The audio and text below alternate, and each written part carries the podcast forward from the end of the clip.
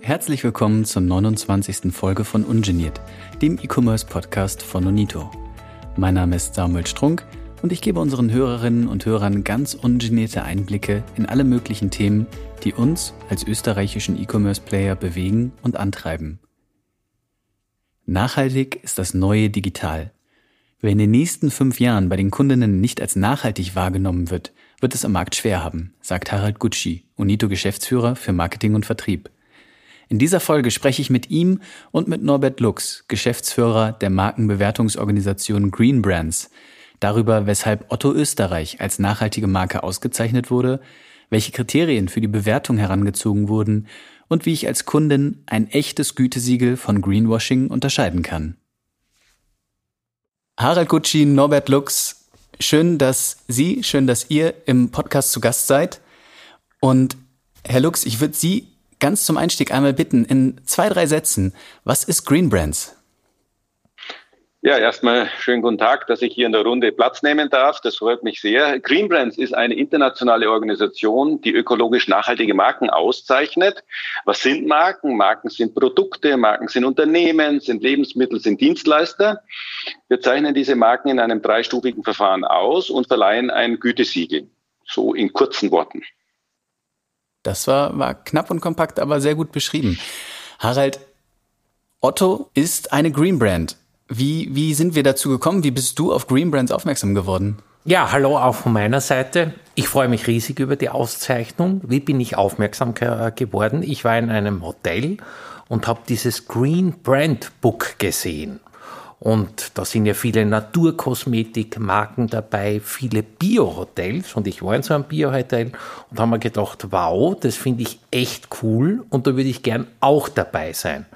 Und eine Woche später kriege ich sozusagen dieses Buch vom Herrn Lux zugeschickt. Und es war wirklich so irgendwie so ein Magic Moment, wo man gedacht ja, hat. Ich bin sehr sensibel, das habe ich gespürt. Ja, wirklich. Also äh, da, da, da, da müssen wir ran. Und dann haben wir uns beworben und sind in dieses Verfahren gekommen.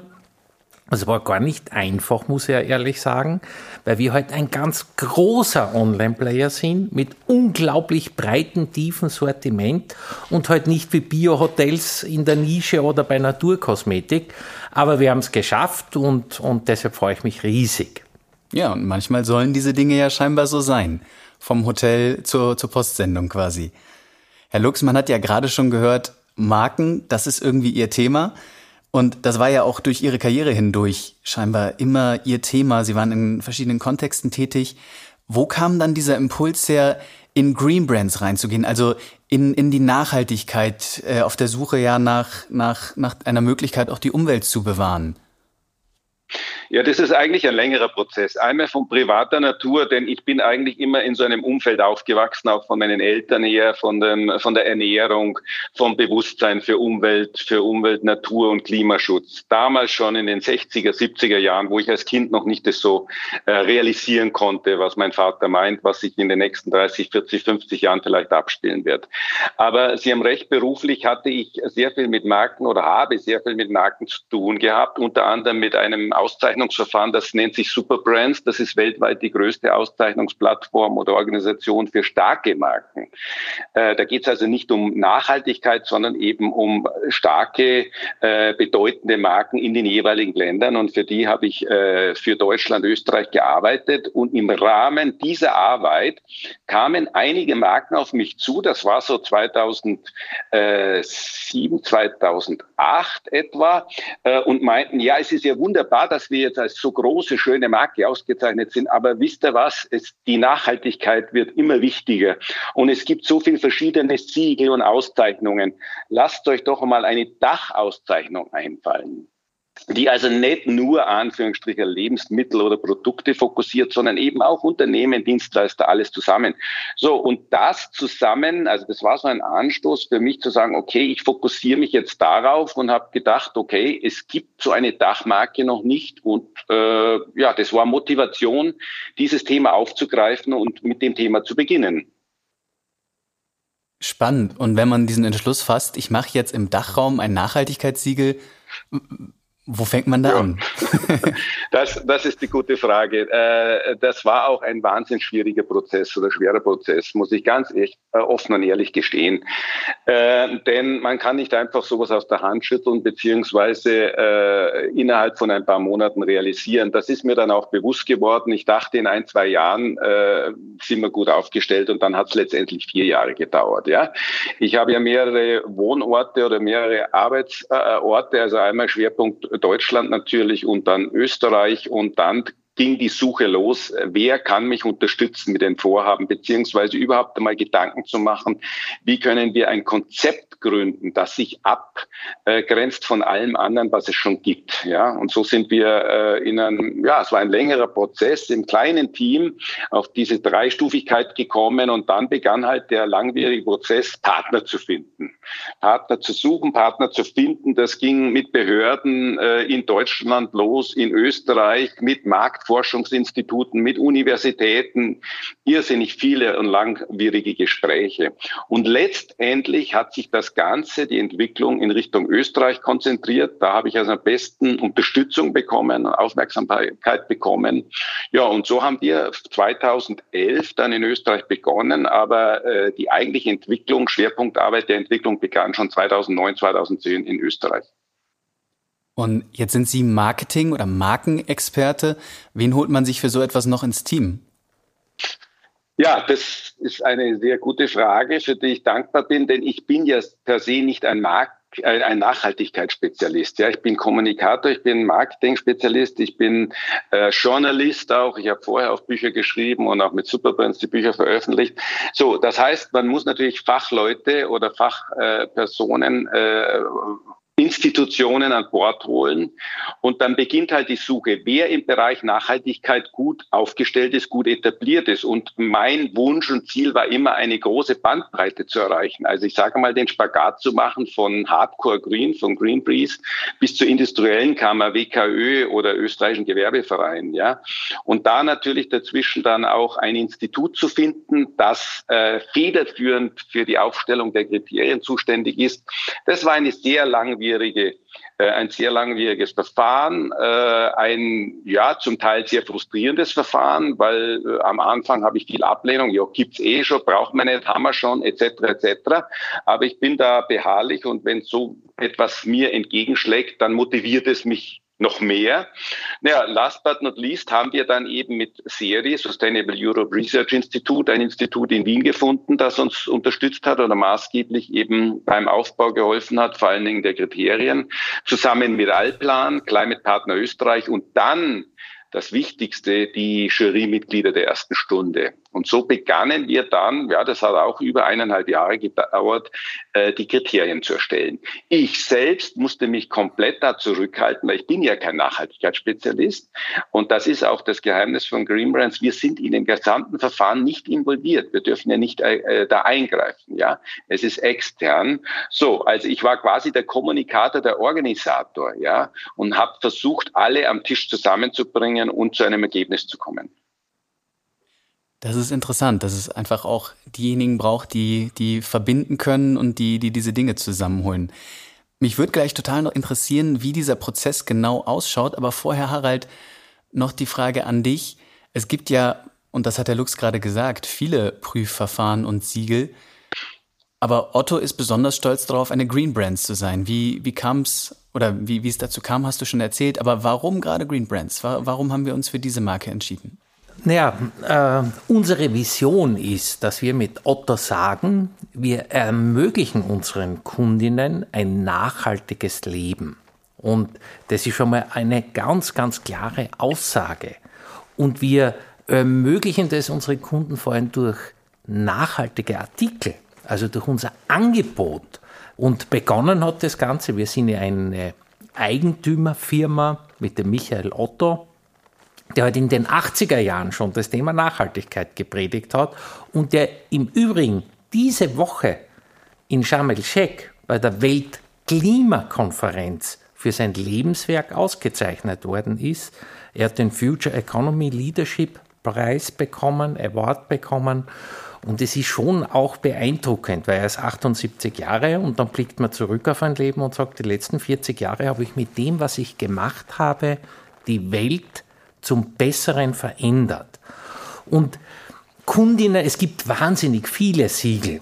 Wir haben zum Beispiel Cotton Made in Afrika. Da sind mittlerweile eine Milliarde Teile mit nachhaltiger Baumwolle im Textilgeschäft produziert worden. Viele unserer Kundinnen wissen das gar nicht. Da leben sechs Millionen Menschen von dem Anbau von nachhaltiger Baumwolle. Ein T-Shirt, 10.000 Liter Wasser weniger, also äh, ohne Pestizide. Das, sowas verändert wirklich die Welt.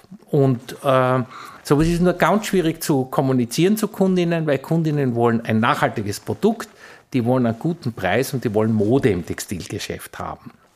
Und deshalb sozusagen unsere Vision ist ganz klar, aber man braucht für solche Visionen halt auch irgendwie externe Anerkennung, weil es gibt am Markt so viel Greenwashing.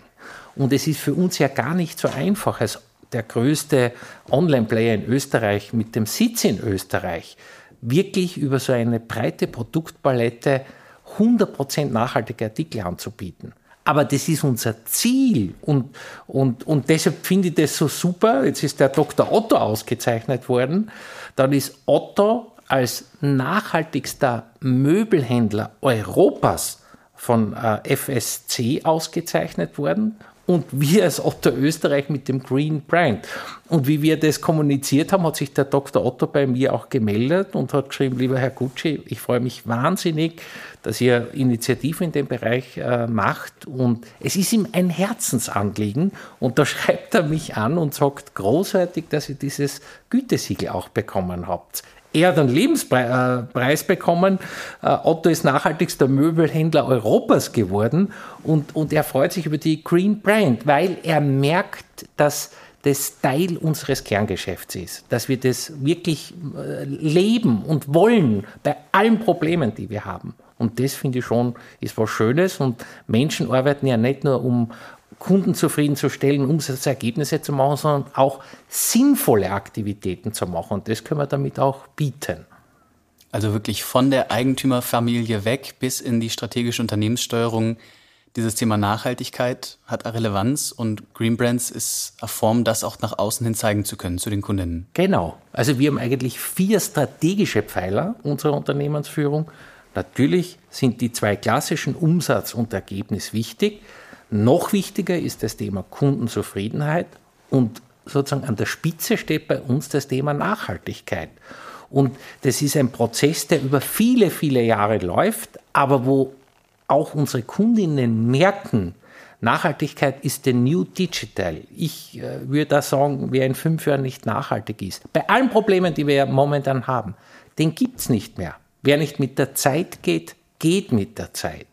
Und deshalb ist es auch aus Unternehmenssicht total wichtig, äh, das Thema Nachhaltigkeit zu adressieren und, und sich große Ziele äh, vorzunehmen.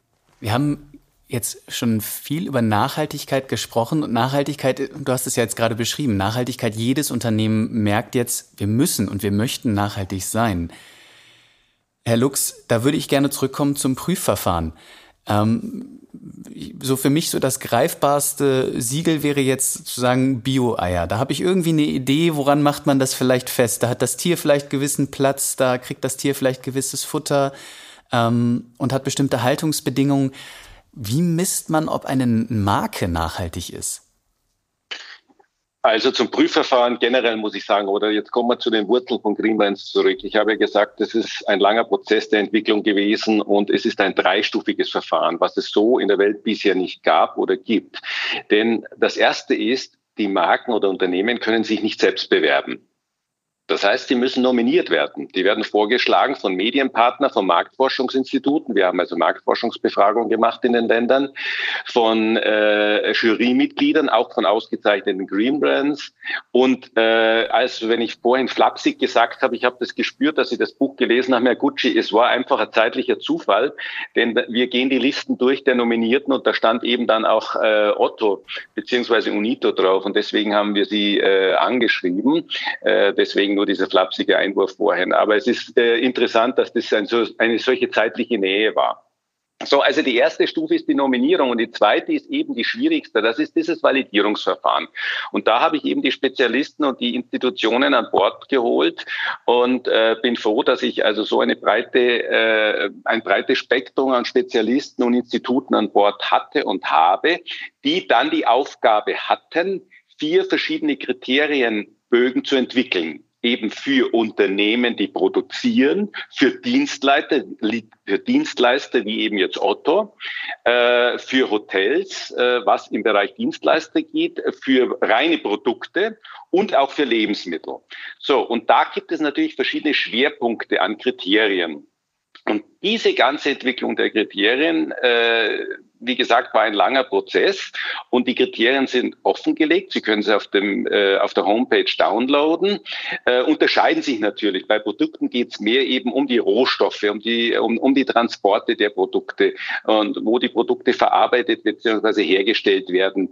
Bei Dienstleistern und Unternehmen Abfallmanagement, Wassermanagement, Energiemanagement, Bewusstseinsbildung etc. etc. Bis zu 70 Kriterien werden abgefragt. Also da haben wir eben eine Dachmarke geschafft lassen, dass wir sagen, okay, wir zeichnen alle Anführungsstrichen aus, aber sie müssen die Kriterien erfüllen. Aber dann selektieren wir natürlich schon, wer geht in den Bereich Dienstleister, wer ist im Bereich Produkten, wer ist im Bereich ähm, Lebensmittel.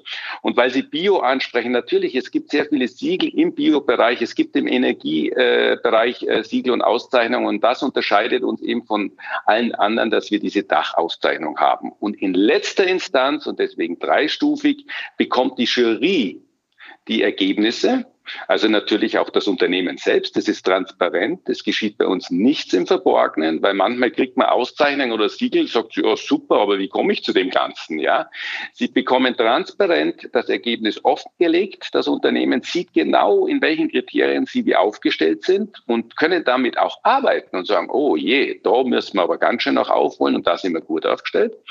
So, und wenn eine bestimmte Benchmark überschritten wird, dann gehen die Ergebnisse an die Jury und die Jury entscheidet final über die Auszeichnung. Was ich damit auch nochmal sagen möchte, ich selbst oder die Greenmans-Organisation zeichnet ja in dem Sinn nicht aus. Wie gesagt, die, die Kriterien wurden extern erstellt, die Bewertung geschieht extern und die Entscheidung geschieht extern. In dem Moment, wo wir involviert wären, hätten wir auch zum Beispiel nicht den Schutz als EU-Gewährleistungsmarke bekommen. Also ein sehr kompliziertes und komplexes Verfahren. Es ist nicht statisch, auch unsere Kriterien werden verändert und wir arbeiten daran, hier die Kriterien zu verbessern, weil äh, einige Kriterien, die vor zehn Jahren wichtig waren, sind vielleicht jetzt schon Standard, sind vielleicht sogar schon gesetzlich vorgeschrieben. Da macht es keinen Sinn, wenn man da nur einen Bonuspunkt kriegt. Also auch hier finden Prozesse im Hintergrund statt. Also wirklich ein ganz komplexer Prozess. Haben Sie äh, aus, aus dem Prozess von Otto einen Punkt, wo Sie sagen, das hat Otto als Marke besonders nachhaltig auch für Sie in der Wahrnehmung gemacht? Also es ist nicht ein einziges, sondern es ist die Gesamt, äh, äh, der Gesamtüberschau. Ja, wie gesagt, es wird ja Abfallmanagement, äh, Wassermanagement, Umweltmanagement, äh, DSR abgefragt, geprüft. Und übrigens, es ist nicht nur ein Fragenkatalog, wo man Ja, Nein ankreuzt. Ja, man muss das auch belegen, weil äh, Lippenbekenntnisse damit geben wir uns nicht zufrieden. Und wir haben also über 40 Prozent auch an Teilnehmern, die scheitern, weil sie die Dokumente nicht beilegen. Ja, die sagen, ja, das müssen sie schon glauben, was wir sagen. Ja, das gibt null Punkte. Aber hier äh, zählen also auch die Belege und wie gesagt, diese ganzen Bereiche. Otto ist sehr, sehr gut auch in der Bewusstseinsbildung, ja, extern, intern, was wichtig ist. Also wie Herr Gucci immer sagt, die Nachhaltigkeit, es ist zwar schön, wenn man das alles macht, aber man muss auch das Bewusstsein im eigenen Team, in, in, in, in der Mannschaft stärken und natürlich auch das Bewusstsein nach außen. Wie Sie gesagt haben, das Beispiel mit Biobaumwolle, dass ein bewusst ist, welchen Wert zum Beispiel Otto drauflegt, diese Biobaumwolle äh, zu beziehen und hier mehr zu investieren als wie ein anderes T-Shirt, das vielleicht 20 Cent kostet, ja, und was für Umwelt und und und vor allen Dingen äh, die Menschenwürde, also die Herstellung überhaupt keine Rücksicht hat.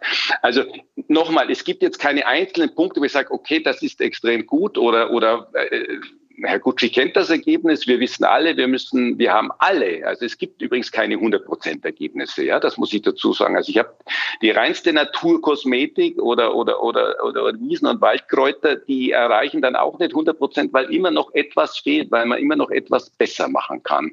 Und das ist auch übrigens ein sehr äh, wichtiges Tool, das viele Firmen motiviert, im zweijährigen Turnus sich revalidieren zu lassen, weil sie eben den Spiegel vorgehalten bekommen und sehen, aha, da sind wir besser worden oder da sind wir schlechter worden, weil wir haben das und das nicht erneuert etc. Also nochmal, es ist eine Gesamtübersicht, es ist ein Gesamtergebnis und last but not least, das Entscheidende ist eben die Jury am Schluss, die sagt ja. Wir haben also auch schon Ergebnisse gehabt, die waren weit über der Benchmark und die Jury hat aus unterschiedlichen Gründen die eine Auszeichnung ab, aberkannt. Zum Beispiel, weil sie sagen, na ja, es ist ein Produkt von einem Riesenkonzern. Äh, wir haben Angst, dass der Konzern damit Greenwashing betreibt, ja, oder so, was wir in der Vergangenheit gesehen haben. Oder sie kennen einen Konzern, der eben in Asien produziert produzieren lässt und das alles andere als ökologisch nachhaltig ist. Äh, also von daher, die Jury hat das letzte Wort der Auszeichnung. Und erst wenn wir das bekommen, dann werden wir wieder aktiv und verleihen eben das Siegel und dann beginnen eben auch die Benefits, die wir leisten, das Gütesiegel zum Gütesiegel muss ich noch eines sagen. Äh, ich habe es vorhin kurz angesprochen. Es ist also eine EU-Gewährleistungsmarke. Wir kennen ja alle den Markenschutz. Sie können ein Logo, Sie können ein Wort Bildmarke schützen. Aber die EU hat und auch äh, nationale Patentämter haben vor etwa fünf, sechs Jahren den sogenannten Gewährleistungsmarkenschutz eingeführt. Das heißt, dass, äh, die haben natürlich auch zur Kenntnis genommen, dass es wahnsinnig viel Siegel überall gibt, ja, äh, wertvoll oder weniger wertvoll. Und damit dieses Greenwashing aufhört, haben die Behörden gesagt, wir müssen äh, also einmal einen Markenschutz schaffen, der nicht das Wort Bild äh, schützt, äh, sondern eben das gesamte Verfahren prüft. Vor allen Dingen, ob es unabhängig ist, transparent und neutral und eben wie die Kriterien aufgestellt sind. Und das war ein wahnsinnig langwieriger Prozess für uns. Das hat über zwei Jahre gedauert und wir waren der erste in Österreich, der diesen Gewährleistungsmarktschutz bekommen hat und in Europa etwa der vierte in dem Bereich. Also das zeichnet uns schon auch aus von, von vielen anderen. Sie haben also quasi ein Gütesiegel für Ihr Gütesiegel. Äh, naja, Gütesiegel, na, ich habe ein Patent drauf. Ne? Es ist, also wir haben, es ist äh, geschützt und eingetragen, aber eben nicht die Wortbildmarke, sondern das gesamte Verfahren. Mhm. Ja, ja, wenn man so, wenn man so will, ein Testat drauf, natürlich, klar. Ja. Leid, leider, äh, da weiß die Markenbehörde auch, die müssen doch das weiter kommunizieren, weil das, diesen neuen Markenschutz, das äh, ist, ist relativ unbekannt, ja. Und da hatte ich auch einen interessanten Zoom-Call mit äh, Behörde in Spanien, die sitzen in Spanien. Also die wollen da hier auch massiv kommunikativ tätig werden, um das Bewusstsein da zu schärfen. Es ist ja auch spannend, wenn ich im Supermarkt unterwegs bin und ein Produkt aussuchen möchte, ein Siegel hat fast jedes Produkt drauf. Also wie, was, was würden Sie auch den Zuhörern mitgeben, die sagen, ja, an was soll ich mich denn orientieren? Wenn ich nicht ja. die Zeit oder die, die Möglichkeit habe, mich im, in die Tiefe in jedes Siegel einzulesen. Also das war übrigens auch Ursprung, äh, ein Ursprung mit, dass wir halt gegen dieses Greenwashing was unternehmen wollten, weil jedes größere oder kleinere Unternehmen gründet ja schon selbst die, äh, das eigene Siegel und Auszeichnung. Ich möchte hier keine Namen nennen, ja. Und äh, ein Verbraucher kann eben einfach auch auf Plattformen schauen, beziehungsweise doch auch mal auf die Webseite schauen, wie arbeitet ihr, wie prüft ihr, was, wie, wie geht es vonstatten, ja.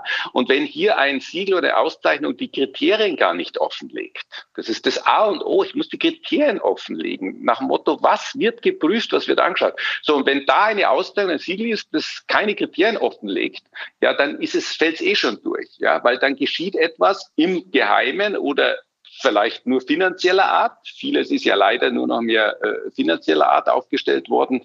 Es gibt große Medienhäuser, ich möchte hier auch keinen Namen nennen, ich bin ja international tätig, äh, die verdienen sich zum Teil der goldene Nase mit, mit, mit irgendwelchen Auszeichnungen und Siegeln, aber äh, die Kriterien offengelegt werden dann doch nicht. Also egal wer es ist, das A und O ist, wenn es um eine Auszeichnung oder um ein Siegel geht, hier mal im Internet zu schauen, ist es transparent, ist es offen? Was auch Anreiz ist oder sagen wir mal Motivation, wenn wirklich anerkannte Marken damit äh, ausgezeichnet worden sind, dann kann man sagen, okay, wenn die Marke oder das Produkt dieses Siegel trägt, dann kann es kein Blödsinn sein, dann kann es kein Greenwashing sein. Ja? Aber ich gebe zu, es ist wirklich sehr, sehr schwer, das zu unterscheiden. Mhm. Aber danke für diese Hilfestellung.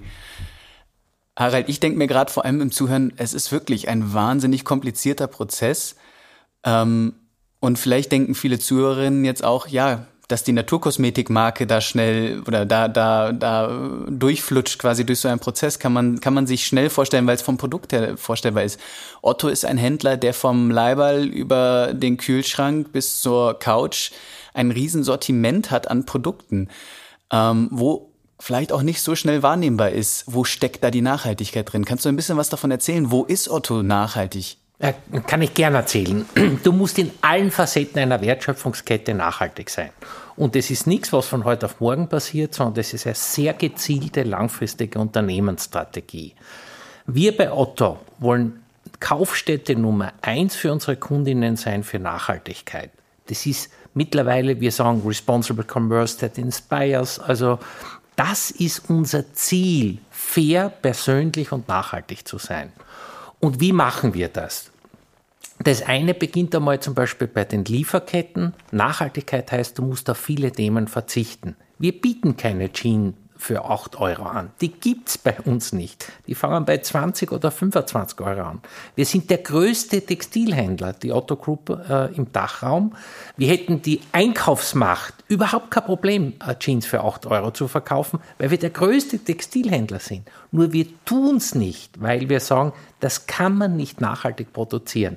Deshalb heißt Nachhaltigkeit wahnsinnig viel Verzicht bei der Digitalisierung geht es immer darum, was ist der nächste wichtige Punkt. Bei der Nachhaltigkeit geht es darum, viele Themen nicht zu machen. Wir machen keine Flugtransporte mehr, weil das CO2 verursacht, das kostet uns Umsatz, weil wir gewisse Produkte nicht liefern können. Aber wir verzichten bewusst darauf. Und so eine Haltung, diesen Mindset muss man mal in Organisationen etablieren. Bei uns arbeiten äh, über 50.000 Kolleginnen. Das muss man mal so in die Breite bringen. Und das ist aber die Voraussetzung. In welchen Ebenen passiert das? Ich gehe jetzt ganz schnell drüber.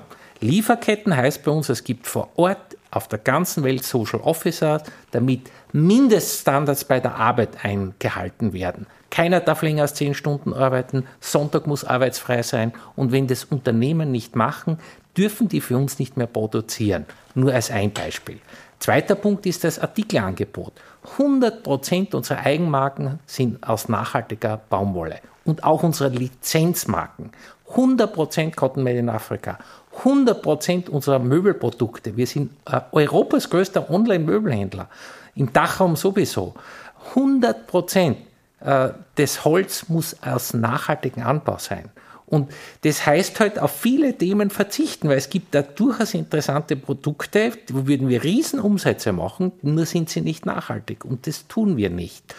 Und also zweiter Punkt so ist wirklich neben der Lieferkette sind die, die Materialien und Produkte und wir haben eigene Marken, Auto Products, die sind hundertprozentig nachhaltig.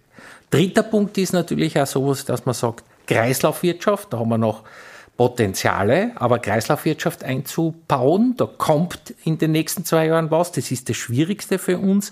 Verpackung, die müssen recycelbar sein, biologisch abbaubar sein. Wir gehen in Richtung wiederverwertbare Verpackungen. Und für uns ganz entscheidend ist der Klimaschutz. Momentan kompensieren wir noch, das kostet uns auch viel Geld, aber wir kompensieren 10% mehr CO2-Emissionen, als wir verursachen. Also auch schäme mich nicht, dass wir kompensieren, aber unser Ziel ist es, und da können wir, werden wir nächstes Jahr schon ganz große Schritte wieder machen, CO2 frei zuzustellen und nicht zu, äh, zu kompensieren.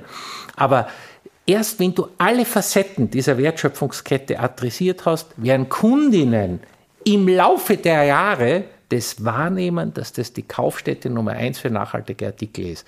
Und das ist unser Ziel bis 2025, dass wir sagen, da machen wir so große Fortschritte In all diesen Punkten. Und der Onlinehandel ist jetzt ja schon die grüne Form des Handelns, weil da gibt es Studien von unabhängigen Instituten, wo man eben um 40 Prozent weniger CO2 verursacht als im Stationärhandel.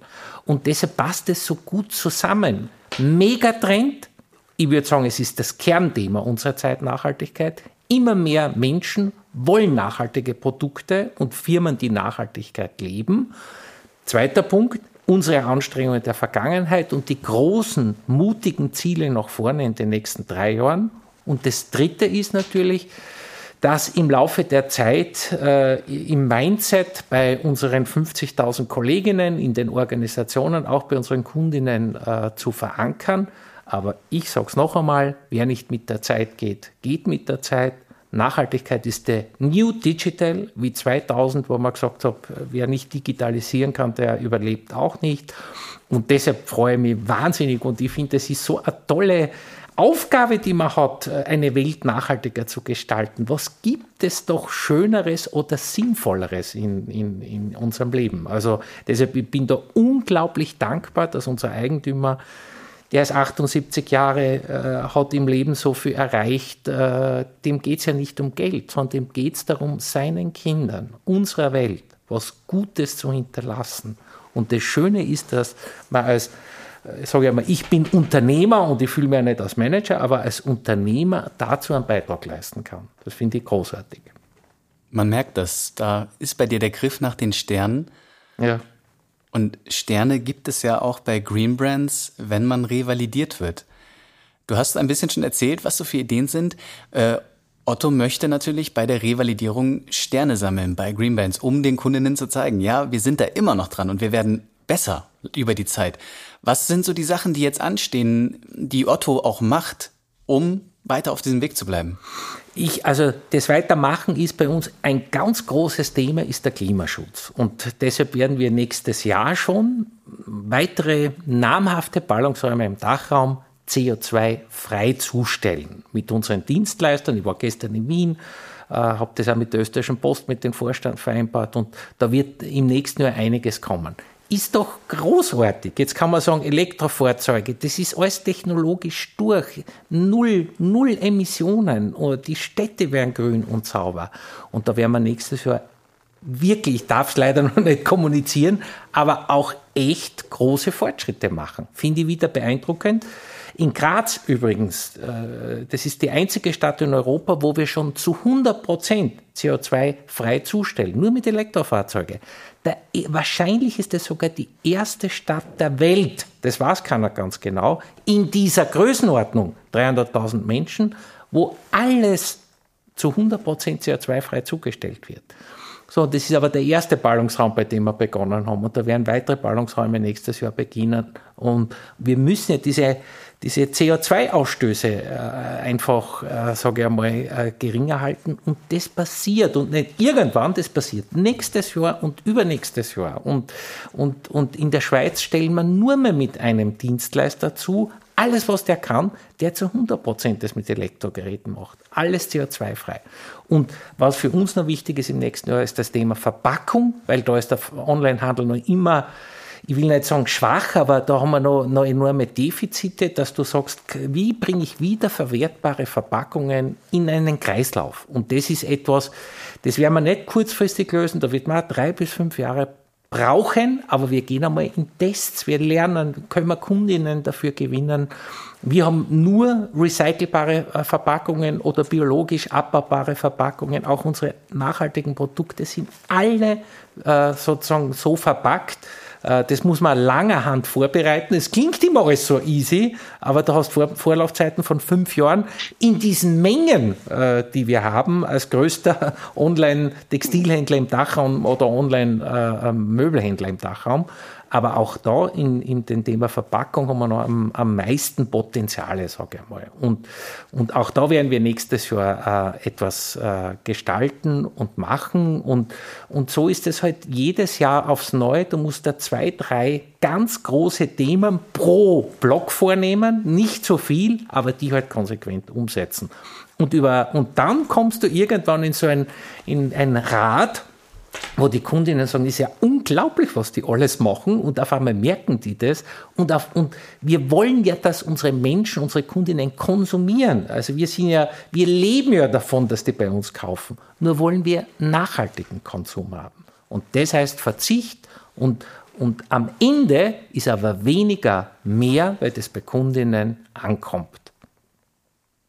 Da hat Otto wirklich einiges sich vorgenommen. Herr Lux, ich würde aber auch Sie gerne nochmal fragen, was würden Sie Otto mitgeben auf den Weg zu den Greenband Sternen? Ja, Sie haben das ja gut angesprochen mit den Sternen. Es gibt in der Tat äh, beim Gütesiegel Sterne und zwar, wenn Unternehmen oder Produkte revalidiert werden. Äh, das Auszeichnungs, der Auszeichnungszyklus bei uns ist ja im zweijährigen Turnus angelegt. Äh, die Unternehmen sind jetzt nicht verpflichtet, äh, da äh, die Revalidierung immer äh, zu bestehen beziehungsweise an der Revalidierung teilzunehmen.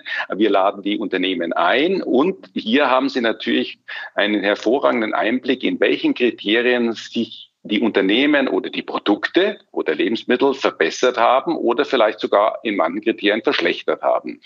So, und um dieses Siegel mit Stern zu erhalten, muss natürlich die Revalidierung erfolgreich sein, muss auch die Jury wieder zustimmen. Und bei Otto sehen wir halt, oder bei Otto Österreich, sehen wir halt genau die Punkte, die Sie, Herr Gucci, angesprochen haben, schon als wahnsinnig wichtig an. Einmal eben die Verpackung, was für alle im Moment eine große Herausforderung ist in der kritischen Zeit, in der wir sind. Also ich habe von etlichen großen Firmen und auch kleinen gehört, wir könnten mehr liefern, wenn wir die Verpackung hätten.